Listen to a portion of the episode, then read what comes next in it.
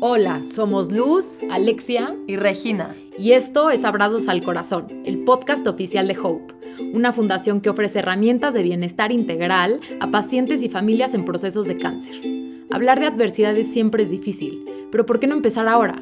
Escucharás historias, testimonios e información que te permitirán abrazar tu corazón, aquí, en este espacio que es tuyo. Hola a todos, bienvenidos una vez más a Abrazos al Corazón. Estamos aquí Alexia y yo, Regina, y estamos con una invitada muy especial, se llama Isabel Garza. Ella es sobreviviente de cáncer de hígado y fue diagnosticada a los 12 años. Ya ella nos platicará un poco más sobre la marcha de este capítulo, pero está aquí con nosotros. ¿Cómo estás, Isa? Hola, ¿qué tal? Muy bien, muchas gracias. Gracias por la invitación. Y pues aquí estoy lista para contarles mi historia y espero que esto le pueda ayudar a muchas personas. Ay, muchísimas gracias por estar aquí con Regina y conmigo, Isa. Eh, y pues la verdad sí, tu historia es una que nos motiva mucho. Eh, desde que te conocimos a través de tu fundación Dile al Cáncer, nos llamó muchísimo la atención todo lo que tienes que decir. Creemos que tienes una voz que genera muchísimo impacto. Entonces, ¿qué te parece que nos cuentes un poco de tu historia? Claro que sí. Este, bueno, primero les cuento un poquito sobre mí. Ahorita tengo 22 años, estudio comunicación y pues nada, soy una niña, me gusta decir, común y corriente o normal como cualquier otra, ¿no? Y, y pues mi historia... Eh, más allá de ser solo mía, a mí me gusta decir que es una historia de, este, donde se involucran cinco personajes principales que pues, al final son mi familia. Yo siempre digo que somos como una mano y pues les cuento, haz de cuenta que mi mamá vendría siendo el dedo gordo, ¿no? Es este dedo que levantas cuando haces una señal de que todo está bien, ¿no? Mi mamá es este dedo con el que como haces cariñitos, es ese dedo que pues, te apapacha, ese dedo como, es el dedo más fuerte de la mano y pues esa es mi mamá. Lo del siguiente dedo, que viene siendo el índice, es mi papá, ¿no? Es ese dedo que, como que en el que te educas, es el dedo firme, el dedo como que señala las cosas porque enseña. Y pues ese es mi papá, es como la persona más firme, pero al final, junto con el dedo pulgar, pues son como el mejor equipo de dedos, ¿no? Es donde agarras cosas, con los que haces como pinza. Mm. Luego, el dedo que sigue, este, bueno, el dedo en medio soy yo, pero lo voy a dejar para el final el dedo anular o este donde se ponen los anillos es mi hermana.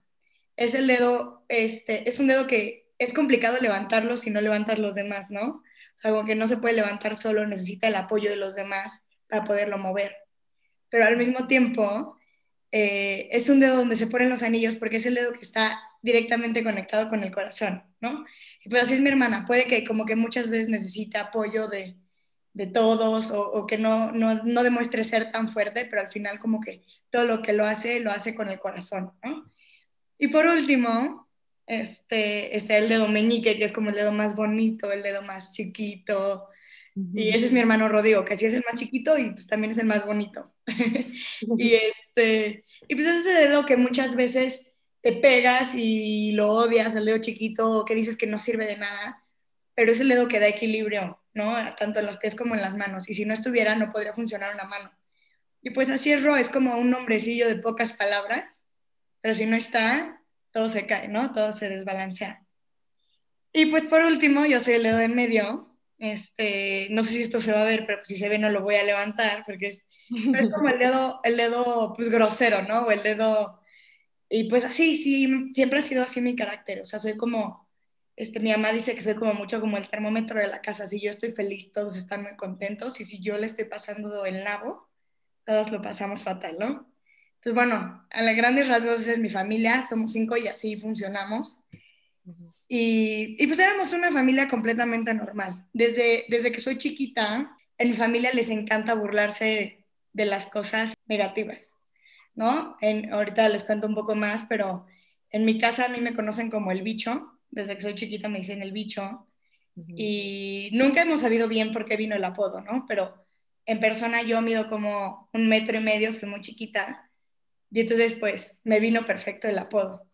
Eh, mi papá dice que es porque fue una de mis primeras palabras, mi mamá dice que es porque soy muy chiquita, pero bueno, entonces el apodo me vino ideal por, por ser chiquitita, ¿no? y como siempre nos ha encantado burlarnos de las cosas este, complicadas o difíciles, pues obviamente esa no ha sido la excepción, ¿no? O sea, siempre ver el lado positivo de las cosas como, bueno, sí, soy la más chiquita, pero salgo hasta adelante en el show del Día de las Madres. O sí, soy la más chiquita, pero nunca tengo que tomar distancia en la fila, ¿no? Y como me encanta burlarme de mí misma, pues me metí al equipo de básquetbol, ¿no? Hacer la banca izquierda, porque pues, fatal. Pero pues sí, así en general, este, mis papás son como, como esos papás como extremadamente positivos, por así decirlo. O sea, somos una, la verdad es que sí somos un equipo muy padre, una familia muy padre. Y pues nada, mi historia, digo, así es a grandes rasgos, y comenzó cuando a los 12 años me diagnosticaron con cáncer. Eh, me diagnosticaron con cáncer en el hígado, que es pues un cáncer de un tipo muy extraño en, en, niños o, en adolescentes, por así decirlo, ¿no? Es un cáncer que, que generalmente le da al, al, tío alcohólico o a quien tuvo hepatitis, ¿no? O sea, el cáncer de hígado sí es muy raro de verse. Y, este, y nunca entendieron bien de dónde venía, o sea, nunca supieron si fue herencia genética, si fue este, algún problema alimenticio, o sea, como que no, no encontraron ni razón ni nada. Y fue un tumor que creció muy, muy rápido. Entonces, bueno, eh, teníamos el viaje de 15 años de mi hermana y nos íbamos a ir de viaje y estábamos muy felices y me acuerdo que yo llevaba un mes que no me sentía muy bien y pues como, como les digo, que siempre he sido como muy, muy viva o muy pelonera o muy necia como en la vida, ¿no? Entonces en el colegio, este, pues las mises me empezaron a notar como muy apagada, me quedaba dormida en las clases, me sentía mal, este, y entonces, pues estás justo en esta edad que, que, que pues estás pasando por cambios de amigas, entrada secundaria, de todos esos cambios donde no te hallas en ningún lado, ¿no? Creo que todas las mujeres pasamos por esa edad espantosa. Sí. Y, y, pues obviamente lo primero que vino a la mente de, de, las mises fue, pues este es un rollo, debe ser un rollo de bulimia o de anorexia, mm. ¿no? Entonces pues me veían así como muy apagada, muy flaquilla. Y entonces mandaron a llamar a mis papás y les dijeron, las mises, como vean, es que creemos que Isabel pues, está, está teniendo pues, a lo mejor problemas de alimenticios, ¿no? Y mis papás, ¿no? Bueno, por supuesto que no, Isabel nunca come muy bien, ¿no? Y entonces yo llevaba varios meses así y me sentía mal y me sentía mal. Y luego todos, creo, todos tenemos como una mamá doctora, ¿no? Que es experta, que sabe, domina, te pone, te da, seguro es apendicitis, seguro es no sé qué, seguro es migraña, seguro, ¿no? Bueno, el punto es que ya, pasaron, pasó mucho tiempo, ya cuando mis papás pues, se preocuparon más por mi, por mi estado de ánimo, me llevaron al doctor. Eh, yo todavía estaba con este rollo de, planear las cosas y, oiga, doctor, me acuerdo perfecto que yo llegué a urgencias y le decía a los doctores, oiga, no, pero es que yo mañana tengo que estar afuera, ya nos vamos al aeropuerto al, viaje de mi hermana, porque cumple 15 años y, y, yo les decía, y no me va a perdonar, y los doctores pues se burlaban de mí, así de, a ver, no, niña, no, no, no vas a salir, ¿no? Total, yo me, yo me enteré mucho tiempo después de, de todo el diagnóstico, obviamente, pero pues les voy a contar un poquito como el diagnóstico que le dieron a mis papás fue que los doctores les dijeron, haz cuenta, agarraron una hoja en blanco y lo, lo, doblaron a la mitad, la hoja en blanco, ¿no? Y luego esa otra hoja la volvieron a doblar a la mitad y le dijeron a mis papás, bueno, aquí hay un 25%. La volvieron a doblar a la mitad, les dijeron, aquí hay un 14%, la doblaron a la mitad y ya, colorearon como un, un 7. Les dijeron, esa es la probabilidad de que una cirugía de hígado con Isabel salga bien. Pues obviamente mis papás tenían que tomar una decisión muy complicada, era operarme o no operarme. Y al final pues se encontraron con un doctor que al final del día era papá también y le preguntaron, oye, tú tienes hijos, ¿qué harías tú, no? Y este doctor les dijo, eh, pues yo creo que yo no me perdonaría si dejo pasar ese 7% y no lo hice, si al final las cosas no salen bien, ¿no? Entonces pues ya, este, mis papás decidieron operarme y, claramente yo no sabía todo esto, pero yo antes, eh, voy a regresar un poco en el tiempo porque esta historia va como va adelante y para atrás. Yo dos años antes había tenido una amiga que había tenido cáncer, que se llama Diana, y yo pues como que conocía, habíamos sido muy cercanas, y, y, yo pues conocía un poco ya toda la terminología alrededor de la enfermedad, ¿no? Tumor, quimioterapia, cáncer, pelo, o sea, todo lo que viene alrededor de, la enfermedad, pues ya me había tocado vivirlo muy de cerca. Entonces, claro que mis papás eh, cuando me iban a operar no me querían decir pues, todo el panorama que había porque necesitaban que yo estuviera como muy animada, muy este, viva para que todo saliera bien, ¿no? Y al final, uno, uno de los días en lo que los doctores me estaban presentando este, el diagnóstico y demás, entra uno de estos doctores internos como alumnos de pediatría, ¿no? Y pues claramente que él no sabía y entró al cuarto y dijo, pues sí, en efecto, eh, el tumor.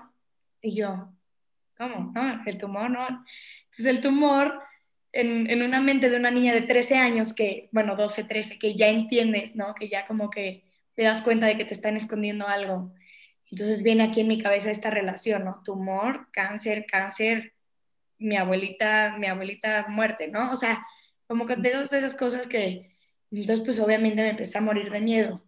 Y yo creo que esa edad es diferente que con los niños, ¿no? Porque los niños a lo mejor como que no entienden tanto, no saben bien lo que les está pasando pero es una edad donde ya entiendes y ya piensas cosas como muy profundas, ¿no? Como, como un por qué a mí, o qué hice mal, o por qué me merezco esto, ¿no? Pues, entonces, obviamente, todos estos pensamientos estaban invadiendo mi cabeza. Y pues mis papás, lo, lo último que querían era que pues, yo pensara así, ¿no?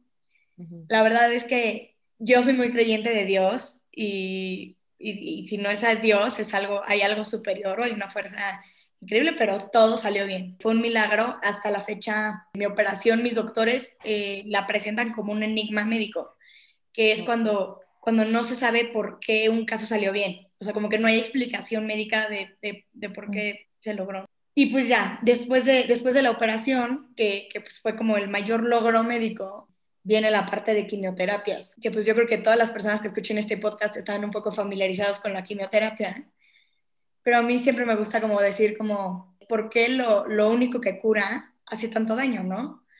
O sea, la quimioterapia es este liquidito slash veneno que te ponen en el cuerpo para que, que te quite el pelo, te quite el peso, te quita el ánimo. Lo que hace es matar como tanto las células malas, pero pues también se lleva las células buenas. Entonces, bueno, sí, lo único que cura es la única solución hasta ahorita, pero pues sí es una, una lata hasta ahorita, ¿no? Fueron cuatro, cuatro ciclos de quimioterapia divididos en tres, o sea, como unas 12 medicinas muy fuertes y en una persona con un hígado recién cortado. Entonces, pues al final el hígado es como el procesador de todos, alimentos y medicinas y químicos y azúcares.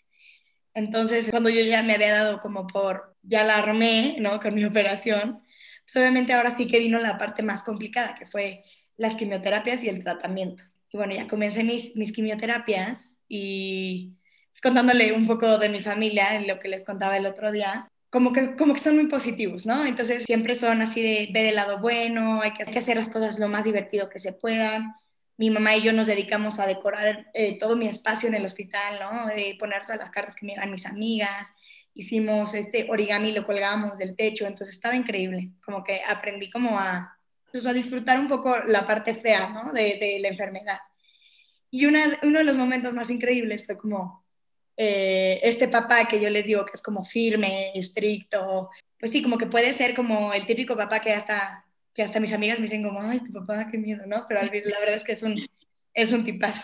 Y me acuerdo pues que era, es una edad complicada, ¿no? Cuando pues, se te va a caer el pelo y tienes 13 años y justo pues todas tus amigas están en esa edad que se empiezan a desarrollar, están bonitas las fiestas y, y yo un rato pin rasurado, ¿no? Entonces mi papá me acuerdo perfecto que, que, ya se me iba a caer el pelo y yo lo había donado justo un año antes por Diana, porque había tenido a Diana un año antes enferma, entonces para mí, para mí había sido como muy impactante.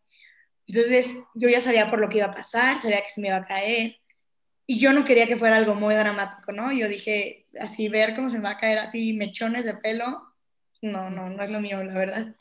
Entonces me acuerdo que, que, yo le dije a mi, o sea, como que mi papá y yo lo platicamos y, me, y cuando éramos chiquitos, cuando éramos bebés, mi papá siempre nos rapaba. Entonces me, como que para él fue como muy significativo, güey, por, por, así decirlo. Y estábamos en el baño de mi casa y mi papá me sentó ahí. Ah, bueno, primero mi papá me dijo, vete al espejo, me acuerdo perfecto, vete al espejo. ¿Eres bonita? Y yo, sí, pa, obvio, sí, obvio. Eh, ¿qué tienes? Y yo, así como, pues, unos ojos bonitos, una, este, una nariz bonita, una boca bonita, muy bien. Y entonces ya me lo repitió. y luego estaba por ahí mi hermano como de intruso, de metiche, entonces lo agarró mi papá y así como entre, chiste y lo agarró y lo rapó, ¿no? Ya Rodrigo ya rapado y pelón, ay, te ves horrible, ¿no? Tú peor, no sé qué. Luego mi papá se rapó él y luego al final me rapó a mí. Entonces fue como una, digo, este, suena como muy como de película y lo que sea, pero fue un momento muy bonito, o sea, como que yo me acuerdo y que me acabó de rapar y me dijo, a ver, vete en el espejo, ¿eres bonita? Y yo, sí, ¿qué tienes? Dos ojos, una nariz, una boca, una sonrisa, ¿no? Entonces para mí como que la parte de, del pelo nunca fue como, este, tan importante, ¿no? Porque pues me ayudaron mucho a, a, o sea, mi papá me ayudó como mucho con esa parte. Y bueno, también mi mamá, yo me quiero rapar, yo también, no, mamá, tú, tú sí te vas a ver horrenda. no, pero, pero pues así lo vivimos un poco como entre los cinco. Y luego, otra cosa, otra historia que contaba mucho el otro día es que pues les digo que Ro es como esta parte que, que pasó desapercibida, ¿no? O sea, que estaba chiquito, tenía 10, eh, 10 años, 11, pues como que Rodrigo pues empezaron a encargar de él sus amigos o las mamás de sus amigos, de ir por él a la escuela, llevarlo, porque pues al final mis papás estaban 100% conmigo en el hospital, ¿no? Y entonces, este, pues esta parte que, que, les digo, que pues, es el dedo chiquito que a lo mejor nadie, nadie notaba, pues obviamente a Rodrigo se empezó a ver afectado como en sus calificaciones, en la escuela, ¿no? Empezó a bajar eh, reportes eh, de conducta, que, cosa que nunca, ¿no? Pero pues era un poco como su forma de llamar la atención. Y entonces un día Rodrigo, iba yo saliendo entre una quimio y otra, y Rodrigo, ma, ¿puede ir Isabel a ver mi partido de fútbol? Y mi mamá, no, es que es muy temprano, va a hacer mucho frío, es hasta la marquesa. No, mamá, por favor, es que quiero que venga a mi partido de fútbol. Y entonces, mi mamá, no sé por qué, Rodrigo estuvo en ese inicio con que fuéramos al partido y ya llegamos al partido de fútbol y todo su equipo de fútbol estaba rapado, ¿no? Entonces como que fue su forma de, apoyar y decirme como, aquí, aquí, estoy, porque Rodrigo, Rodrigo si algo le da pánico en la vida hasta la fecha, a sus 20 años en los hospitales. Entonces como que nunca, y como estaba muy chiquito, no entraba, no me veía, pero como que él encontró a su manera su forma de apoyarme, ¿no? Y por otra parte, mi hermana, este dedo que les digo que a lo mejor puede ser como el más débil, por así decirlo, como físicamente, pues así es Regina, ¿no? Y, Regina a sus 15 años le tocó crecer rapidísimo, ¿no? Le tocó encargarse de una casa, le, le tocó encargarse de un hermano chico, le tocó hacer comida, aprender a manejar, llevar a Rodrigo, ir al hospital, ¿no? Como que sin darnos cuenta, Regina creció. Regina pues aprendió a hacer muchas cosas pues, para las que a lo mejor no estaba preparada. Otra historia fue que entre una quimio y otra, eh, yo me puse muy, muy mala. Me pusieron en terapia intensiva porque una cosa como que te lleva a otra, pues el hígado súper afectado, entonces dejaron de funcionar un rato mis pulmones, entonces me tuvieron que entubar agua en los pulmones, ya no quería comer, entonces me pusieron una sonda. Entonces, de dos veces que yo estaba, estaba en un cuarto en terapia intensiva sola, donde solo podía entrar mi papá o mi mamá a verme una hora al día. Y entonces ahí, como que yo siempre digo como, pues sí, tenía, tenía mucho tiempo sola, o sea, mucho tiempo de pensar y pensar, no podía hablar, no, no tenía una tele, no podía comer, entonces pues, pues, pensar, ¿no? Estar ahí despierta, ahí viendo tubos, máquinas, soniditos, una enfermera por allá que venía un rato y platicaba, pero pues, pensaba y pensaba y pensaba.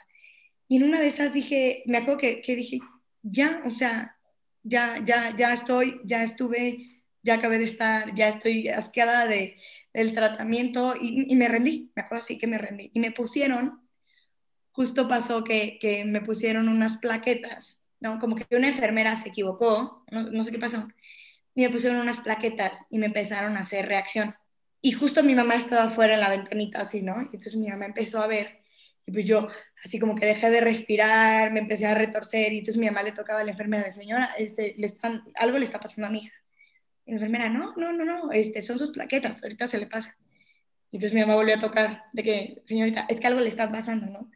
Y entonces este, y la, y la enfermera le, le, decía, no, no, ahorita se le va a pasar.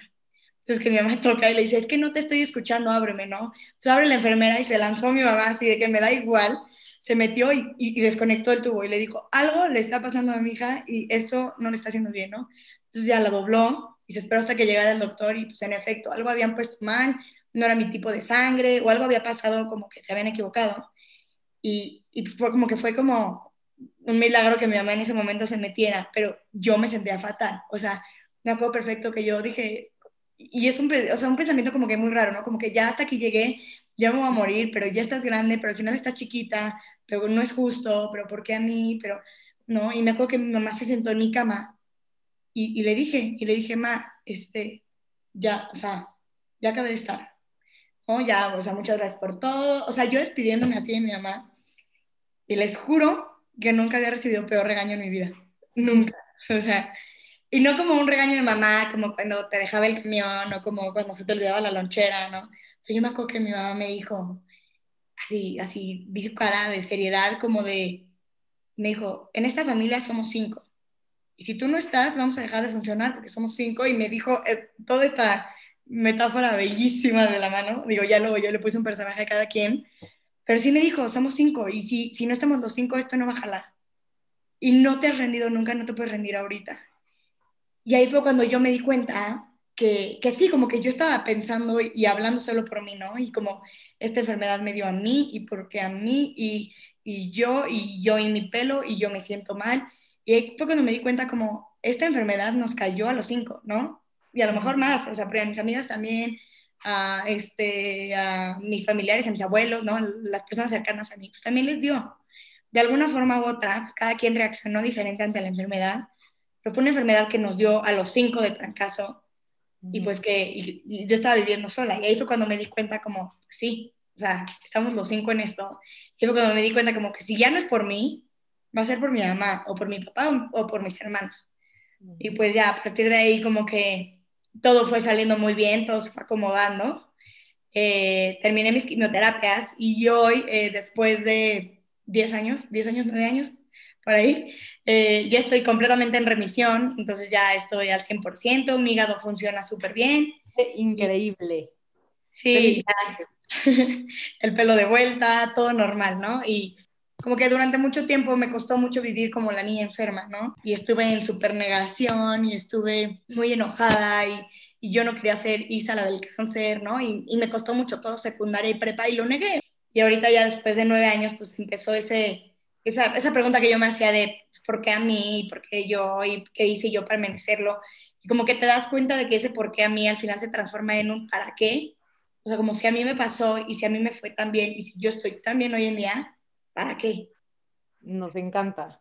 Y, y tu historia, Isa, no se vio, pero se me salieron las lágrimas. Yo estaba igual, sin duda es una historia inspiradora. Sí, sí creo que puede pues, darle justo esta, esta vuelta a, a, la visión de tener que ser fuertes todo el tiempo y, y también decir, bueno, es normal que, que quieras ponerle quizás una pausa a todo, Quizás hoy yo no, pero todos los demás se están rompiendo la cara por mí, entonces esto es juntos y esto es un equipo y la metáfora, de verdad que esperemos que la adopten muchísimas personas que te están escuchando porque está espectacular. Sí, totalmente. Creo que muchas veces está un poco romantizada la enfermedad, ¿no? Y que la gente te dice, échale ganas, eres un guerrero, tú puedes, este, eres imparable, cosas así, ¿no? Y, el otro día justamente me escribe un chavo y me pone, y sabes que creo que tú me vas a entender, pero estoy cansado. Y tiene unos 18 años más o menos. Y yo, a ver, le dije, David, se vale, se vale estar cansado, ¿no? Y se vale querer detenerte un momentito y se, quiere, se puede tomar un respiro, hacer una pausa. Y obviamente vas a seguir, vas a seguir y vas a seguir por ti y por tu familia, pero está bien, o sea, está bien si hoy no eres el el fregón, si hoy no eres el sobreviviente, si hoy no eres este, el, el, a mí la frase que me choca y hasta hoy en día me choca es el, eres un guerrero. O Dios le da sus peores batallas o sus más fuertes guerreros. A ver, no, no. O luego, o luego muchas veces la gente me, me dice, es que wow, es que eres un sobreviviente, ¿no? Es que te admiro.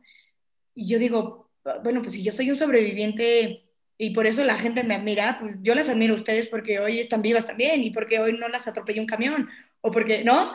Y, y eso a los, a los chavos o en la edad en la que yo, le, yo lo viví, yo creo que es complicado porque muchas veces no les gusta que la gente los vea ni para arriba ni para abajo. ¿no? O sea, ni para arriba como, wow, qué admiración, qué increíble, ni para abajo con, con un pobre, ¿no? O sea, ay, su pelo, o pobre, ¿no? Pues al final son jóvenes y son adolescentes que, que están pasando por un tratamiento.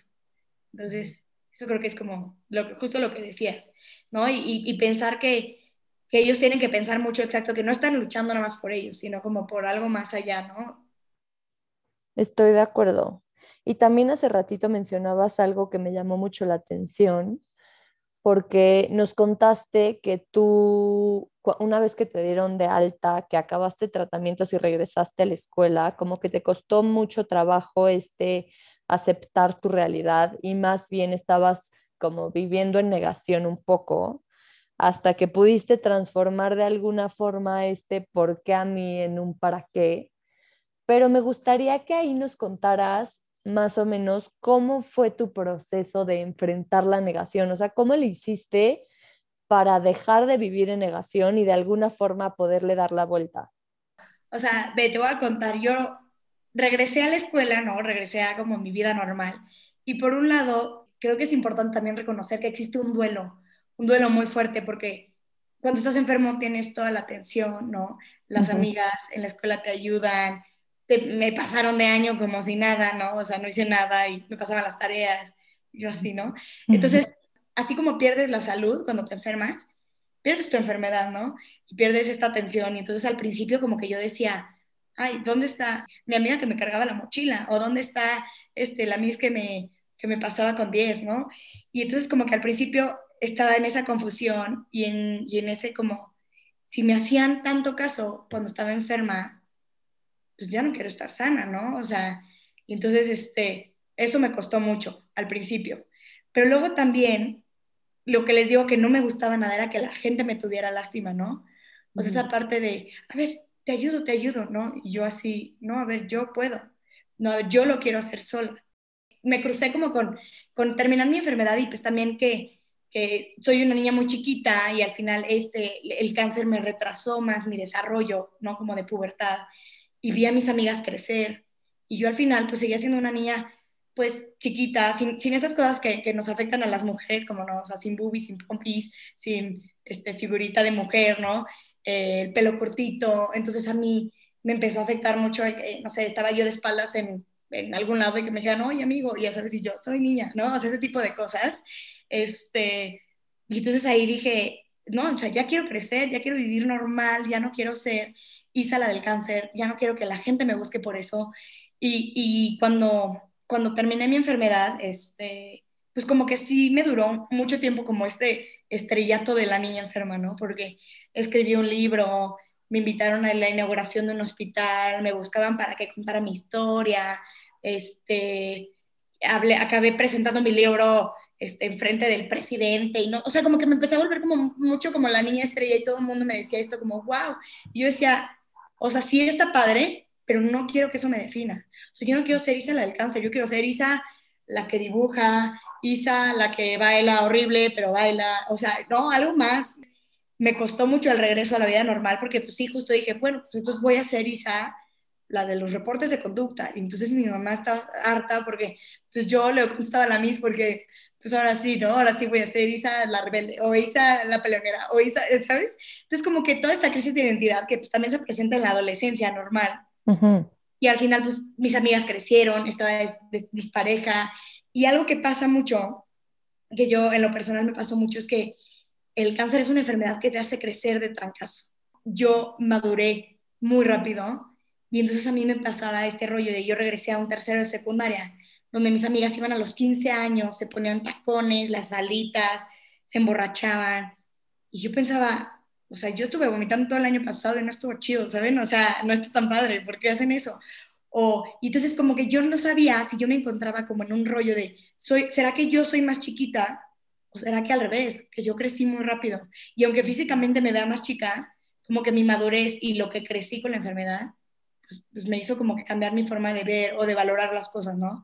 Y luego, luego también, pues ya como que en esta negación de no querer ser Isa la del cáncer, ya en prepa, pues sí, voy a ser Isa la, de, la del desmadre, ¿no? Y siempre está la típica tía de, pero tu hígado, tú no puedes tomar. Y yo, ah, ¿quieres ver como sí, no? Y entonces obvio sí, los shots y la fiesta, y entonces ya ahí como que me emparejé con mis amigas y ya me empezaba a hallar y, y en este rollo de que niños, creces, el primer novio, ¿no? Y eso me ayudó cañón con la seguridad.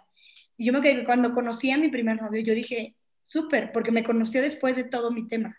Entonces yo dije, con este cuate, yo soy Isa, yo no soy Isa la niña enferma, Isa la pelona, Isa, o sea, y él me conoció siendo Isabel. Después se enteró y él estaba en shock de que no, no sabía todo esto, ¿no?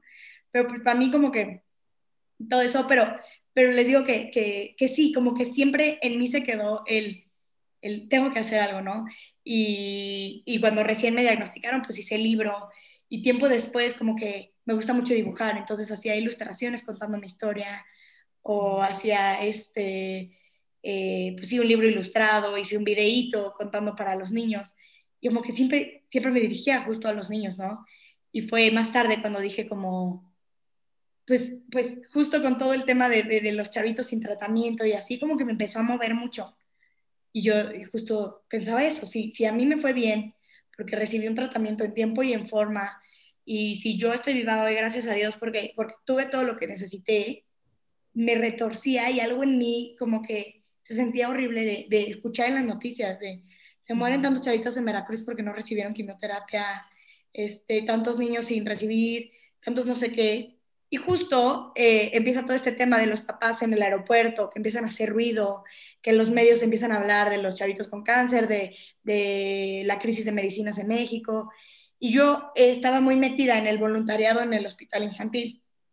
Entonces me tocaba verlo muy de cerca. O sea, me tocaba ver mamás que lloraban de, por favor, consígueme esta medicina. Y entonces como que ahí fue cuando dije, no, esto no está bien, ¿no? Y empezó el COVID.